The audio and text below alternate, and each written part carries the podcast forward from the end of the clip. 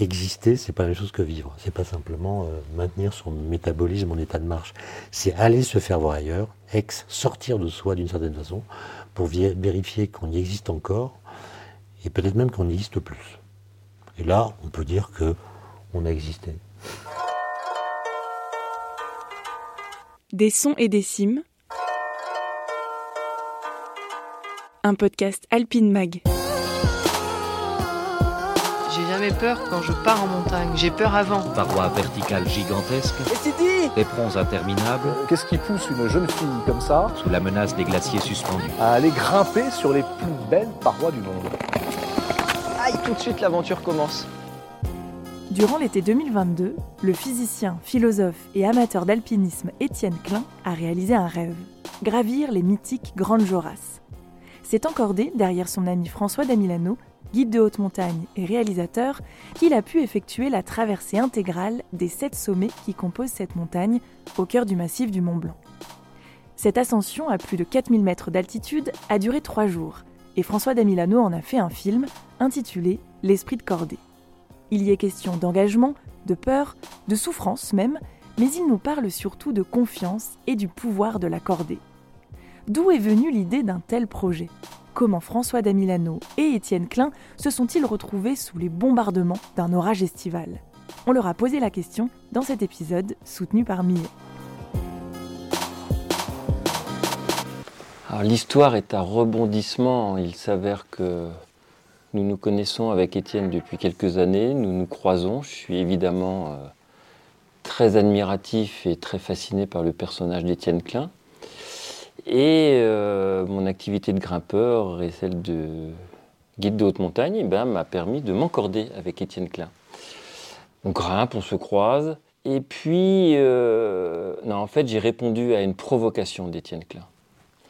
Il s'avère qu'il y a deux années en arrière, euh, nous avions décidé de faire ensemble la traversée des Grandes Jorasses, puisque Étienne m'avait parlé de ces montagnes comme étant des montagnes qu'il rêvait de gravir un jour ou qu'il n'osait pas euh, rêver de gravir un jour, je ne sais pas trop, on lui demandera tout à l'heure.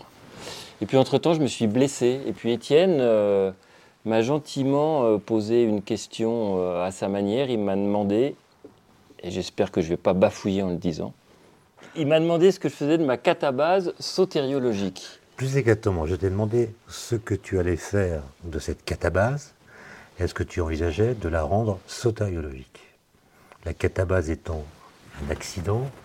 En grec, catabase, ça veut dire euh, la chute. Une chute qui est réelle ou symbolique. En l'occurrence, pour toi, c'était une vraie chute. Ça a donné catastrophe, par exemple.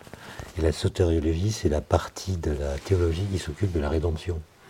Donc une catabase sotériologique, c'est un accident qu'on vit par la suite, non pas comme quelque chose dont il faudrait être résilient, mais au contraire comme une porte qui ouvre vers des possibles qu'on n'aurait pas imaginés sans l'accident.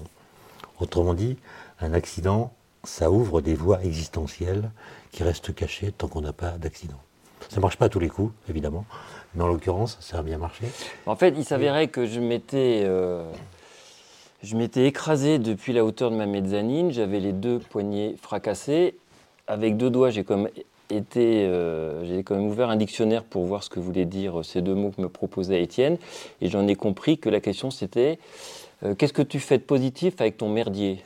On peut le dire comme ça, mais je trouve qu'avec le grec, ça gêne un peu plus, si je peux me permettre. Alors on va dire qu'il m'a demandé euh, où j'en étais de ma chute rédemptrice. Alors j'ai dit ah ouais c'est ça ta question Étienne. Je me suis mis derrière mon ordinateur et en fait j'ai transformé ce projet de traverser des Grandes Jorasses en un projet de film. Je lui ai euh, écrit un petit scénario et euh, je lui ai demandé si ça le dérangeait que nous, que nous soyons suivis par euh, une seconde cordée avec des caméras.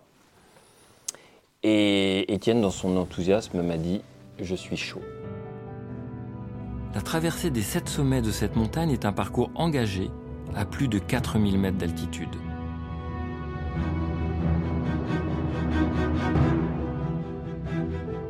Un itinéraire que je connais bien, pour moi, l'un des plus grandioses du massif du Mont Blanc. Mais je n'imaginais pas à quel point les conditions de la montagne allaient habiller notre escalade d'une âpreté imprévue. Toujours est-il que dans cette courte introduction, on peut jusqu'en conclure qu'on avait décidé non seulement de traverser les Grandes Jorasses ensemble, mais effectivement de ramener des images. Sauf qu'il n'y a rien qui s'est passé comme prévu, il n'y a rien qui s'est passé comme je l'imaginais. Euh, la traversée des Grandes Jorasses, c'est l'une euh, de mes ascensions préférées dans le massif du Mont Blanc. Et en proposant euh, de m'accorder avec Étienne pour cette ascension, je pensais aussi m'échapper au sujet redondant et fort anxiogène du réchauffement climatique.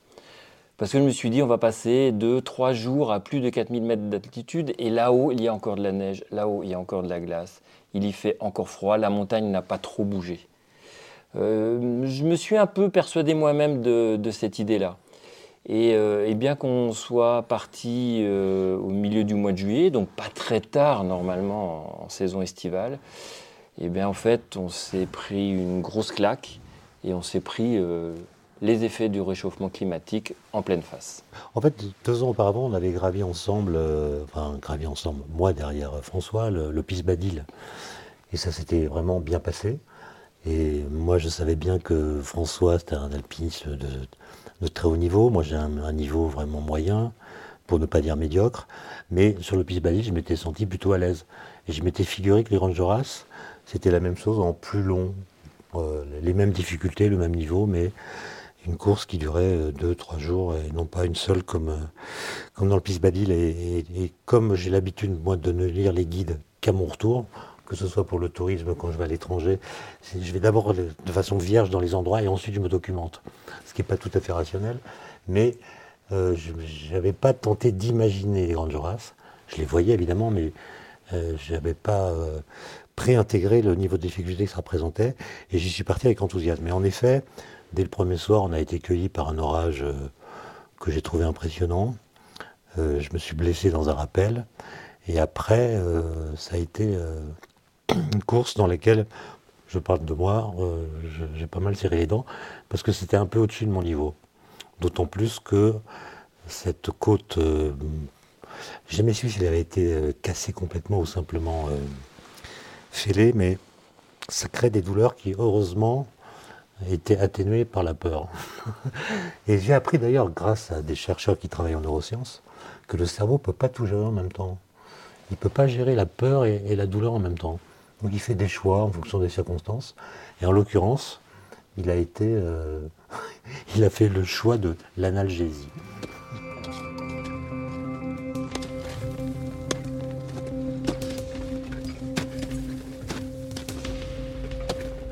Voilà. Pointe avant après. Avec tête à droite.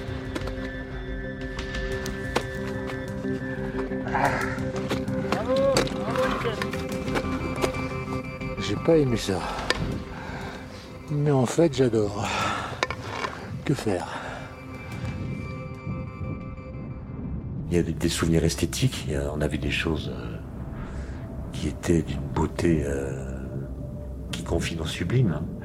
J'ai des, souvenirs comme ça, j'ai des souvenirs de, de rappel, j'ai des souvenirs d'arêtes pas spécialement confortables, j'ai des souvenirs euh, d'angoisse. Euh, non, le mot c'est pas angoisse parce que l'angoisse par définition c'est une sorte de peur dont on ne connaît pas la cause.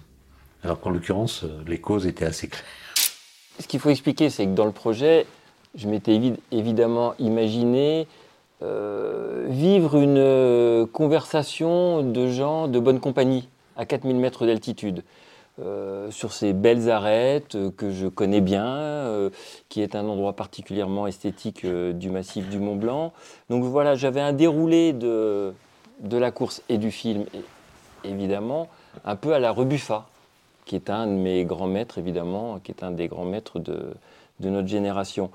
Et, et la détérioration de la montagne, euh, plus effectivement une météo euh, qui nous a un peu euh, cueillis au milieu de la course, la détérioration de, la montagne a complètement changé cette réalité. C'est-à-dire que il n'est pas impossible aujourd'hui de pratiquer l'alpinisme, il n'est évidemment pas impossible d'aller en montagne, mais tout est plus compliqué, tout est plus complexe, tout est plus aléatoire. Et euh, comme c'était déjà un challenge euh, difficile pour Étienne, je le savais, et ça fait partie du métier de guide que d'essayer d'aller sur, sur cette ligne de crête maximum des gens qu'on accompagne. Je savais que ça serait une course euh, difficile compte tenu de l'expérience alpinistique de, Étienne. Mais là, tout d'un coup, compte tenu de l'état de la montagne, ça devenait très très difficile pour lui. Et du coup, eh ben, Étienne a comment dire, expérimenté euh, de la souffrance, de l'engagement, euh, de la peur, qui n'était évidemment pas au programme. Mais le résultat, pour moi, dans le film, fait que je trouve particulièrement intéressante la parole d'Étienne sur ces sujets-là. Généralement, l'engagement, on pose la question de l'engagement aux alpinistes performeurs, au très haut niveau. Là, à un moment donné, Étienne de l'engagement. Et bien sûr que nous étions engagés sur la traversée des Grandes Jorasses. Et en fait, qui est engagé en montagne? Tout le monde, en fonction de son niveau. Et à un moment donné, comme Étienne, c'est quelqu'un qui manie le verbe, qui sait exprimer la pensée, et ben, je trouve ça très intéressant dans le film d'entendre quelqu'un comme Étienne nous parler d'alpinisme et nous parler de notre alpinisme. Eu la peur de ma vie. Le choc des rochers, il y a un rocher qui m'a écrasé le pied. Ça m'a fait mal pendant deux minutes, puis la douleur a disparu. Et après, il y avait deux Espagnols. Il y a un gros, un gros bloc que j'ai retenu de ma main. Ils étaient dessous. Et ils ont tardé à monter. Et quand ils sont arrivés à notre niveau, j'ai lâché le bloc. Ça fait une chute de pierre. euh. Moi, je me suis c'était quand même. euh, C'est pas solide, quoi. J'ai eu un coup de stress. Puis après, je trouvais que toutes les pierres étaient branlantes. Mais je suis content d'être vivant. En fait, j'ai jamais été aussi content d'être vivant. Si je réfléchis bien. Et j'ai réfléchi depuis. En fait, c'était pas vraiment de la peur. C'est-à-dire que, oui, j'avais peur, mais c'était une peur qui était euh, quantiquement superposée à de la confiance. Euh, je crois que vous en êtes témoin. Je, n'ai jamais paniqué. J'ai jamais euh, appelé ma maman, etc. j'ai pas paniqué. Par contre, j'avais peur, mais j'avais confiance dans la cordée. D'ailleurs, le titre du film, L'esprit de cordée, à mon avis, signifie d'abord ça. Et je me dis, j'ai peur, mais il n'y a aucune raison d'avoir peur, parce que je suis avec François Damilano. Non, je, je plaisante pas quand je dis ça. Ça a joué. C'est-à-dire que s'il n'y avait pas eu la confiance, euh, la peur aurait pu dégénérer. Mais la confiance, elle est à double sens, d'où l'esprit de cordée. C'est aussi parce que nos compagnons de voyage nous font confiance que l'on peut aussi optimiser euh, la force de la cordée. La capacité de la cordée, elle est liée aux deux membres, bien évidemment. Et puis l'esprit de cordée, il faut quand même le rappeler que c'est euh, la reprise d'un bon mot d'Étienne Klein euh, lors d'une interview, qui est quand même un, mot euh, politique, puisqu'il avait exprimé que ce dont avait le plus besoin la société, ce n'était pas des premiers de cordée, mais de l'esprit de cordée. Alors évidemment, c'est une phrase moi qui a résonné très fortement en moi. Bien évidemment que ça me parle en tant que guide de haute montagne, mais ça va au-delà de ça. C'est évidemment une manière de regarder le fonctionnement de notre société qui me paraît fondamentale. Mais je préciserai ce que j'ai dit par le fait que quand on parle de l'esprit de cordée, on laisse entendre, ce qui est en partie vrai, que, la cordée est une relation symétrique. Or, elle ne l'est pas tout à fait. Euh, même si la notion de premier cordée porte en elle une ambiguïté, euh, surtout quand on la manie de façon politique, qui est réelle, mais il y a quand même quelqu'un qui, sait faire et un autre euh, qui sait moins bien faire et qui suit. Donc c'est pas une relation symétrique. Par contre, ce que j'appelle l'esprit de cordée dans, la phrase que François rappelle, c'est l'idée qu'il y a une forme de, solidarité qui est symétrique. Ça ne veut pas dire que l'expertise soit égale, ça ne veut pas dire que la compétence soit la même, mais il y a une solidarité qui est, euh, qui est vraiment partagée à part égale sur les deux personnes. Et donc l'esprit de cordée, pour moi, c'est la conscience de cela, et c'est aussi la meilleure façon de donner un sens euh, vraiment concret à la phrase de Camus que j'aime beaucoup, qui dit un homme, ça s'empêche. Un homme, ça fait pas n'importe quoi, ça ne se laisse pas aller en toutes circonstances. Et il me semble que dans une cordée, chacun s'empêche. Il y a des trucs qu'on ne dit pas, il y a des comportements qu'on n'a pas.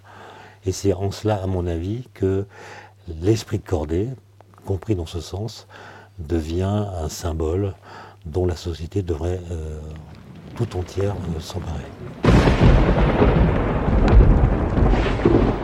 L'orage qui devait passer plus au sud nous rattrape au pire endroit des arêtes rocheuses. Dans l'urgence, nous faisons cause commune avec la cordée qui nous accompagne. L'alpiniste Vincent Sprungli aide à la gestion des rappels. Le caméraman Ulysse Lefebvre continue de filmer.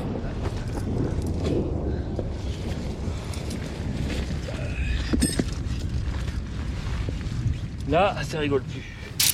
Ah mais un guide, ça a peur, bien évidemment.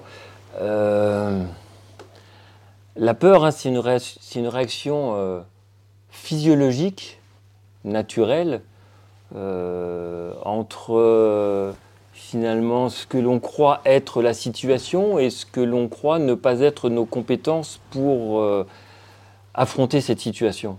Donc euh, bien sûr qu'un guide de haute montagne, euh, ça a peur. La peur est liée aussi à la conscience. Et je pense qu'il faut revendiquer de pratiquer l'alpinisme en conscience. Là, pour ce qui est des Grandes Jorasses, à un moment donné, euh, on se fait rattraper euh, par un orage violent qui devait passer beaucoup plus au sud du côté de Haos, mais qui a mis le clignotant qui est venu à gauche plein pot euh, sur nous. La foudre tombait. Et là, on va poser la question du hasard et du destin à, à Étienne. À quel moment je suis encore en maîtrise de la situation ou à quel moment je ne le suis plus du tout? Bah Là, à un moment donné, face à la foudre, je maîtrise pas grand-chose, à part euh, la fuite, à part euh, essayer de précipiter le rythme de la cordée pour euh, essayer de s'enfuir de ces points sur lesquels on est. Mais les points sur lesquels on est, c'est l'itinéraire par lequel on doit passer. Donc à un moment donné, quand on se sent pris dans un piège, c'est là que la peur peut évidemment apparaître. Après, je ne sais pas si je la, si je l'ai exprimé ou pas. Moi, j'ai l'impression de l'avoir exprimé. Sur les images du film, on voit a priori que je change de visage. Étienne témoigne que j'ai changé de ton. Donc non, non, la peur, elle est présente. Maintenant, qu'est-ce qu'on en fait de cette peur? Cette peur, c'est juste un moteur pour euh, affronter la, la situation. En fait, pendant l'orage, euh, moi j'étais vraiment impressionné par l'orage parce que, en effet, ça, ça explosait vraiment. Mais je peux pas dire que j'ai eu peur en fait, parce que je me disais, il y a, rien on peut rien faire de spécial à part descendre, mais il n'y a pas de mesures préventives qu'on puisse mettre en place. euh, Et donc, euh, on est livré à une forme de, de destin ou de hasard. D'ailleurs, les deux mots sont synonymes dans ces situations. Et, et c'est pas là où j'ai vraiment eu peur. Moi, j'ai plutôt eu peur dans les jours d'après, où je sentais que physiquement, j'étais pas euh, au top. J'étais gêné par ce, cette épaule, ce dos, etc. Et puis, on passait dans des, des endroits qui me paraissaient euh, relativement instables. Et là, là, j'avais, j'ai eu davantage peur. L'orage, je l'ai, vécu comme un, comme un, un- une sorte de désordre dans la course, mais, mais euh, en l'occurrence, les, les capacités physiques de l'un ou de l'autre ne sont, sont pas le critère déterminant dans l'affaire. Ouais, On aura de la chance. Justement, Étienne, moi qui revendique un alpinisme en responsabilité, à un moment donné, je me suis toujours interrogé sur ce croisement de ces deux courbes, celle du hasard et celle du destin. Qu'est-ce qui serait prédéterminé et qu'est-ce que l'on peut maîtriser?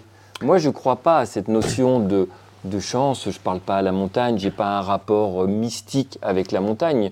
Euh, au contraire, je suis très très euh, cartésien, donc j'estime devoir tout mettre en place et en œuvre pour que l'ascension se passe bien.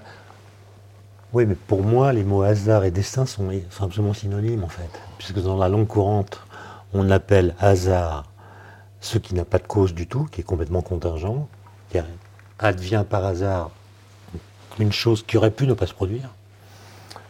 Et on l'emploie aussi pour désigner un phénomène qui a une cause qu'on ne connaît pas. Donc c'est soit l'absence de cause, soit une cause inconnue. S'il y a une cause qui est inconnue, c'est plus du hasard, c'est du destin caché. Mais dans le, l'orage, c'était plutôt euh, aléa iacta est. Puis là, ça s'appelle un sauf qui peut. Un sauf qui peut, mais ça marche pas mal pour l'instant. T'as le milieu? Non, toujours pas. C'est juste que la corde, elle est. Il faut que tu la fasses du bon côté. Sauf que moi, j'opte pas tout à fait la même posture qu'Étienne, puisque, une fois de plus, je revendique ma responsabilité d'alpiniste et, dans le cas présent, de guide de haute montagne. Je peux déjà te faire. Tu suis, tu suis Vincent. Tu- t'enlèves de ton assurance là, regarde. Juste ça. Ma compétence, mon entraînement, mon expérience doivent faire. On ne s'en remet pas au hasard. C'est Mais tu c'est- peux pas c'est- non c'est ça que une d'expliquer. maîtrise complète. J'ai une forme d'obligation euh, de réussite en tant que guide de montagne. De On a, résultat. on a une vraie obligation de moyens. Si, si, moi, ma responsabilité, c'est que au finish, l'ascension se déroule bien. Et qu'est-ce que c'est qu'une ascension qui s'est bien déroulée? C'est une ascension qui nous permet de redescendre en bas. Et ben, elle s'est très bien déroulée. Exactement. Et heureusement, il y a eu l'orage. Et heureusement, euh, la montagne était dégradée. Ça nous permet de raconter plein d'histoires. Mais d'ailleurs, qu'est-ce qu'on fait l'été prochain? Je voulais t'en parler, François. Ah bah. Où est-ce qu'on va? Je vais, je, vais reprendre, euh, je vais reprendre un petit mail que tu m'avais envoyé un jour où je t'avais demandé d'écrire les sommets ou les voies euh, qui te faisaient rêver et également les voies auxquelles tu n'osais pas rêver. Mais peut-être que tu en as celle en particulier. Je n'ose pas rêver. La liste est longue. Mais il faut y aller. Est-ce que la- l'alpinisme engagé peut être addictif? Je pense qu'il y a une addiction à l'engagement quel qu'il soit. C'est magnifique Le fait de s'engager, c'est- en fait, c'est exister. Vivre et exister, c'est pas exactement la même chose. Euh, exister, c'est aller se faire voir ailleurs pour constater qu'on y existe encore et peut-être qu'on y existe plus. Bah, moi, ce que j'ai appris, euh, c'est que euh, finalement, la, peur, euh, c'est quelque chose dont on ne peut pas se souvenir. On peut se souvenir d'avoir eu peur, mais se souvenant qu'on a eu peur, on ne peut pas éprouver la peur qu'on a ressentie quand on avait peur. Autrement dit, la mémoire de la peur ne provoque pas de peur. Très spécial. Et, pour en avoir discuté avec des, des neuroscientifiques, notamment Lionel Nakache, il m'a expliqué que c'était vrai. Et c'est la même chose pour le parfum. On peut se souvenir quand on recroise un parfum qu'on a connu, on peut tout de suite le reconnaître. Mais si ce parfum n'est pas là, c'est impossible de s'en souvenir consciemment, de faire comme si on le sentait. Et il me semble que la peur, elle a cette vertu de laisser une trace de la mémoire sans que la mémoire ne soit capable de, de la réactiver. Et donc, moi, j'ai aucun souvenir des moments où je, je, je, je- je l'ai dit, j'ai- j'ai eu peur, mais, mais ça provoque en moi, quand je le dis, aucune émotion. En revanche, et François en est témoin, en se réveillant euh, à 5 heures du matin sur je ne sais quelle pointe, j'ai vu l'aiguille verte et j'ai remarqué que le couloir Wimper avait disparu. Et, donc je me suis dit, je me suis trompé de montagne. C'est pas le couloir Wimper, c'est pas la verte, c'est autre chose. Et il m'a confirmé que le, couloir Wimper avait disparu, sous l'effet sans doute du, changement climatique. Et cette peur-là, elle, elle est toujours, elle est toujours présente. C'est-à-dire que je me dis, tiens, la montagne est en train de, de descendre. Et ça, ça crée une angoisse euh, qui est durable, contrairement aux- à celle que j'évoquais tout à l'heure. Franchement, c'était beau. Magnifique, j'adore ce rocher. Là, tu grimpes dans les grandes Jorasses. Hier, c'était la marche d'approche. Tu oublies hier. Hier, ça n'a pas existé. Non, j'ai oublié hier, hein. j'ai oublié hier, mais je me souviens quand même que c'était dur. Non mais, oublie, oublie. Là, maintenant, tu es dans les grandes Jorasses. Je pourrais dire ça à mes fils. Moi, j'avais un souci particulier, c'est que je savais que mon père était mourant, euh, très âgé. euh, on savait qu'il allait mourir euh, dans les, les jours, les semaines de ce moment-là. Et il n'y avait pas beaucoup de réseau, donc dès qu'il y avait un peu de réseau, je, regardais mon téléphone pour voir s'il n'y avait pas un, mauvais message qui, était arrivé. Et ça a ajouté un petit stress, ça aussi. Heureusement, les choses ne se sont pas passées de cette façon. J'ai pu rentrer à Paris, j'ai vu mon père. Euh, il m'a reconnu alors que quelques jours avant que je parte, il était dans un état euh, de grand déclin cognitif, comme on dit, et puis il est mort le lendemain, donc euh, j'ai pu le voir avant sa mort. Mais pendant la, la traversée, euh, il y avait ce souci en plus. Alors, il ne faudrait pas penser que La traversée des Grandes Jorasses et le film n'est qu'un récit de la peur. Il s'avère qu'on en parle parce que euh, On a beaucoup rigolé, on a beaucoup rigolé. peu d'alpinistes expriment cette notion de peur. Et j'ai trouvé particulièrement intéressant que, que Étienne nous en fasse part, euh, en particulier dans les interviews ou pendant, ou pendant l'ascension, parce que c'est quelque chose qu'on a tendance un peu à euphémiser ou, à masquer. Donc à un moment donné, de s'interroger sur cette notion-là, c'est intéressant. Euh, D'autre part, moi, en tant que guide d'haute montagne, bah, d'avoir cette, ce discours construit autour des émotions ressenties par la personne que j'amène en montagne, elle est également très éclairante. On oublie à un moment donné ce que peuvent aussi vivre les gens qu'on emmène en montagne. Et je trouve ça intéressant de l'écouter. Ouais, et ce qui compte, c'est le bilan final. Et en fait, euh, je ne sais pas comment tu l'as vécu, mais quand on a atteint le refuge euh, au pied de l'éperon de la bouteille, le refuge italien, non gardé, voilà. Euh, et en gros, c'était fini. C'est-à-dire, le danger était écarté pour de bon, même si la descente après m'a laissé un souvenir. C'était long. long. Le bilan est globalement, et même ultra globalement positif. C'est-à-dire que la joie qu'on ressent à la fin est incommensurable avec les peurs qu'on a pu avoir pendant la course. Euh, moi, j'ai l'habitude de dire que toutes les joies sont, sont spécifiques et incommensurables les unes avec les autres. Une joie intellectuelle, la joie de comprendre quelque chose, c'est une joie qu'on ne peut pas reproduire autrement qu'en comprenant quelque chose. Et ben, la joie qu'on a après une course, euh, que François appelle engagée, et je confirme ce terme, qui finit, qui en fait s'est bien passé. Même si on a pu craindre qu'elle se passe mal, cette joie-là, elle est impossible à éprouver autrement qu'en se livrant à ce genre d'expérience. Étienne Oh, un café. Un café qui est apporté au lit.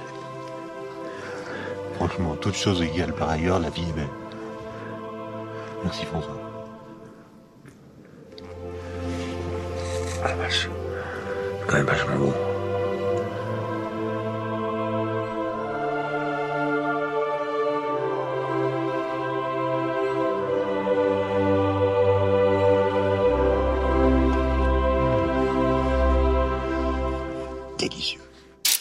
Fois qu'on a été dans le Grand Joras, moi j'y suis allé une fois, je n'y retournerai pas, je pense. Mais le fait de les voir et de se dire d'en bas qu'on est allé en haut, je sais pas, ça fait un truc bizarre. Moi j'adore ça, pouvoir montrer les sommets, pouvoir regarder les sommets où je suis allé.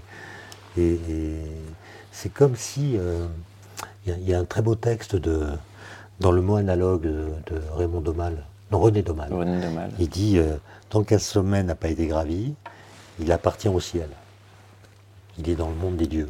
Et puis une fois que l'homme euh, y a mis le pied, en fait le sommet quitte le domaine des dieux et devient un sommet terrestre. Et en fait, le fait d'escalader une montagne, dit-il, l'a fait descendre. L'a fait descendre dans le monde des hommes. il parlait évidemment des pionniers, de ceux qui les gravissent pour la première fois.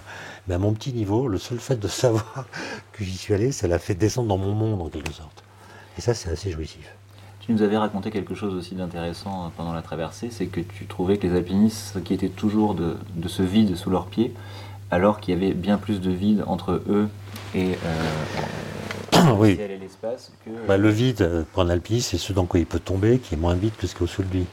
Mais quand on a fait la grande traversée des Grandes Jurasses, on se dit que les alpinistes ont bien raison que c'est vraiment en bas que ça se passe et pas tellement en haut. Est-ce que ça veut dire que le philosophe que tu es peut relativiser certaines, euh, certains concepts après euh, une expérience Pendant la, grande, la, traversée des Grandes Jurasses, j'avais beau me dire que même si on retirait l'air qui est dans le vide, dans, dans ce qu'on appelle le vide et qui est en dessous, même si on retirait l'air, il resterait des bosons de Higgs et des champs de Higgs qui normalement amortissent la chute des corps en donnant de la masse aux particules élémentaires, ça ne m'aurait pas rassuré.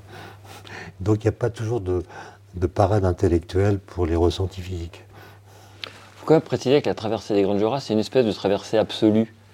Euh, il y a vraiment un vide, donc c'est pas le bon mot, hein, pas le vide scientifique, mais il, y a vraiment une impression de vide de chaque côté durant les, toute la, traversée. Et, lorsque l'on euh, est sur euh, la pointe Marguerite en particulier, c'est assez sidérant. Ce n'est pas extrêmement difficile techniquement, mais c'est extrêmement impressionnant. Et là, de nouveau, on va jouer sur ces notions, la différence entre, euh, entre ce qui est euh, spectaculaire et pas nécessairement dangereux, et ce qui peut ne pas être spectaculaire et, et très dangereux. Quand on est sur la traversée des Grandes Joras, si on s'assure correctement, ce n'est pas dangereux, c'est très spectaculaire, c'est très impressionnant. C'est différent de grimper avec un client comme Étienne Klein? Au relais, c'est plus plus animé ou pas forcément? Non, non, je suis cuit, ils m'ont bichonné. non, non, moi je suis. Je, je, comment dire euh, Non, moi je suis, je suis, curieux et bavard, donc euh, j'aime les gens bavards et curieux. Et quand en plus euh, ce sont des gens qui manient les concepts et qui m'explique le monde et qui me donne l'impression de le comprendre, euh, ça m'enthousiasme. Après, je ne suis pas forcément capable de réitérer euh, l'explication, mais, mais ça, fait partie, ça fait partie aussi de la relation de cordée. Euh, chaque, chaque cordée est différente, mais effectivement, j'aime ces moments partagés avec, avec Étienne en montagne, bien évidemment. Moi, il y a une chose que j'aimerais refaire. C'est une expérience de pensée. Hein. Je ne dis pas que je vais le refaire. C'est refaire exactement la même course, dans les mêmes conditions, le même orage, euh, les mêmes conditions météo, la même canicule, mais au sixième rappel, je ne me cogne pas le dos contre le rocher. Et qu'est-ce que ça aurait changé dans la suite? Ça, j'aimerais vraiment le savoir. Psychologiquement, physiquement, euh, ça, je peux le deviner à peu près, mais psychologiquement, dans la façon de parler dans les relais, dans les pauses, dans les bivouacs, je suis sûr que ça aurait été très différent. J'aurais été plus bavard. Alors que là, j'étais quand même dans une position... Euh, un peu d'assister, on me préparait à manger, on préparait ma couche avant que je vienne m'y allonger, etc. Donc euh, j'étais euh, un peu le, blessé de l'affaire. Oui, mais c'est, comment dire, c'est une coquetterie de ta part d'exprimer ça, mais je le comprends tout à fait, parce que tu n'étais pas à 100% de tes capacités physiques, et en plus, tu étais dans un environnement euh, qui t'était extrêmement complexe à, assumer et à déchiffrer. Donc, euh, je suis très admiratif du Étienne Klein de la traversée des Grandes Jorasses. Ah, voilà. Réciproquement, je suis très admiratif du François Damilano de la traversée des Grandes Jorasses et aussi de, de ceux qui ont filmé cette petite aventure. J'allais le dire.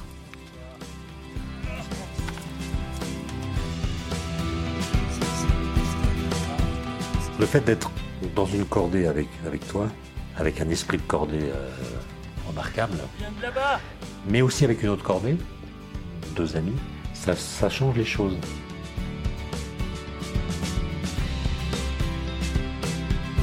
Il y a deux cordées qui ne qui sont pas vraiment ensemble, qui peuvent s'éloigner l'une de l'autre, mais ça crée quand même à distance une sorte euh, d'équipe. Euh, qui, euh, à différents moments de notre petite affaire, euh, a distillé une, amitié qui m'a été euh, très très utile et même, indispensable.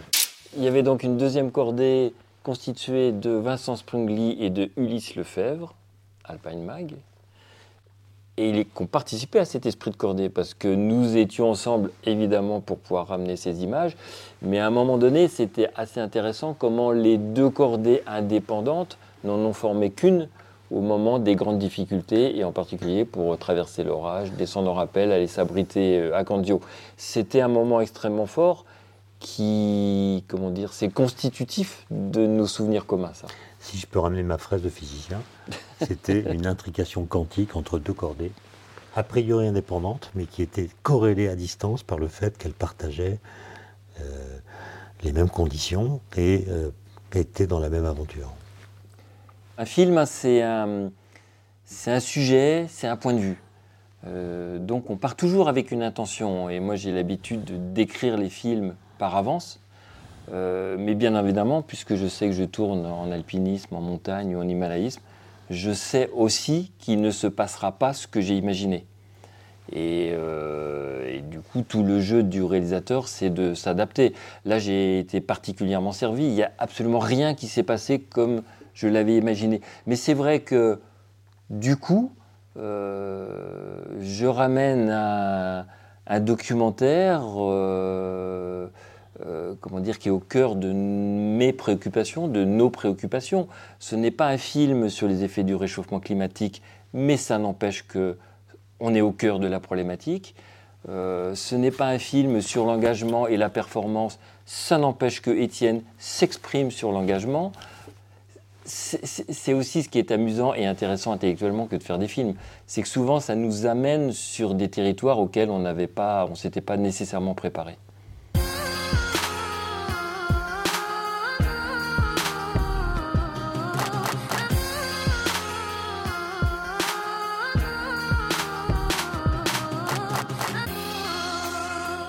Merci à la marque Millet de soutenir cet épisode dont la prise de son a été effectuée par Ulysse Lefebvre.